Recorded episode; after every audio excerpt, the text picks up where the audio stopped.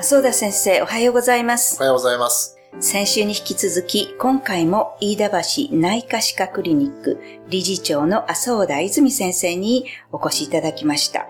えー先週は、まあ、歯科領域から睡眠との関係、主に睡眠時無呼吸症候群ということの関係をお尋ねして、いろいろな治療法があるんだなということもお伺いしたんですけれども、はい今週はまたもうちょっと具体的に、はいさらに詳しくお願いしたいと思います。はい。歯科からのアプローチとしては、あの、先週お話ししたマウスピースという方法がまず一つあります。はい、ありました。でそれ以外にも、はい。歯の矯正ですね。はい。歯並び、アーチですね。はいこれがうんと狭いような場合は、はいこれを矯正の力でこう広げていくはいことができます。それによってお口の中の容積を増やしていくという方法が一つあります。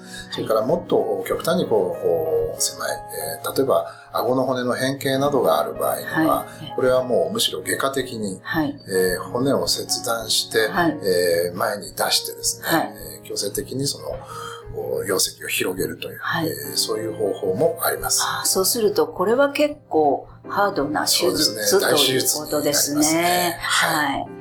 あまり一般的ではないですね。大きな病院ではあのやることがあるということで、はいえー一般的に、まあ私どもでもそうですけれども、はいマウスピース療法、はいえーこれが主流ということで、えーやっております。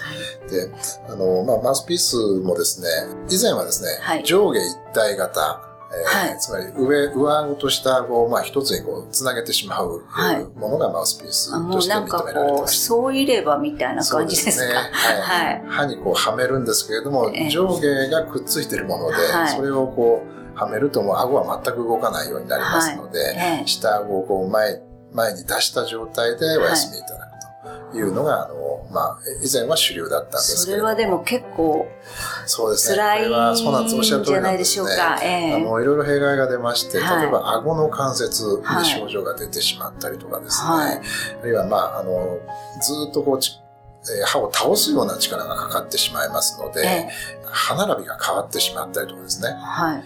えーあるいはお口を開けるとこうガクガクするようになってしまったりとか。なんかもう、ちょっと元も子もない状況になってしまう。そうね違う症状が出てしまうということになります。はい。そういう上下一体型に変わりまして、上下別々の分離型というのが出てきました。これもあの、今使われているものの一つですね。でさらに進んでですね、はい。上だけ、あるいは下だけというう装置も出てきています。で私ども基本的にはもう下だけのもので、えこれで十分効果が出ます。はいで。すから今はもうあのだんだんこれからはそうなっていって上下一体型はだんだん作らなくなっていくのかなとは私は個人的には思ってそうでおります。すね。で、まずあの、歯科を受診していただくとですね、そはいのマウスピースを選ぶべきかどうか、えーはいそれをまあ診断していくことになります。はい。まずはまあお口全体のチェックをしまして、はい。えー当然あの、X 線の診断、はいえー骨の状態や歯の状態ですね、はいを見ていきますが、もし例えば虫歯がありますとか、はいえー歯周病が進行しています、はい。歯がないところがあります、ええということになりますと、まずそちらの治療から入るこそうとになるんですね。ですね。はい。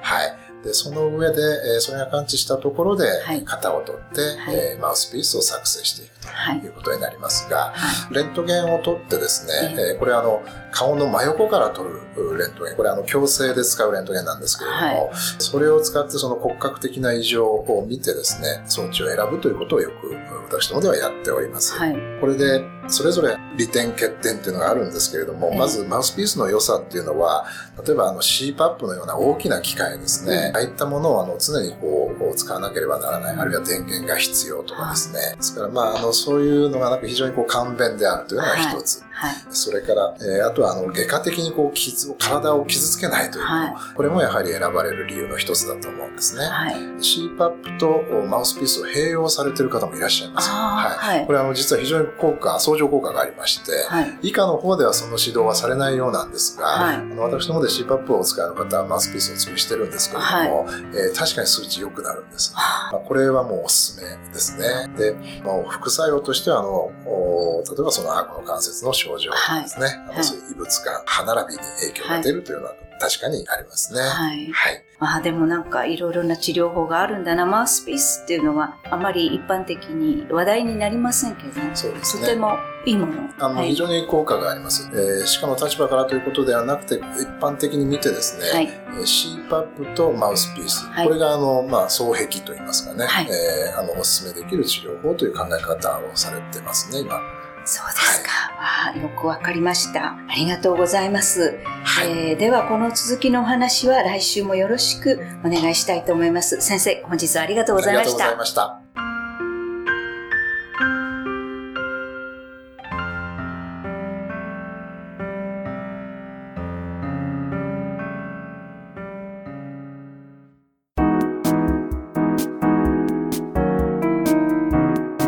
ここでパシーマファンクラブのコーナーです。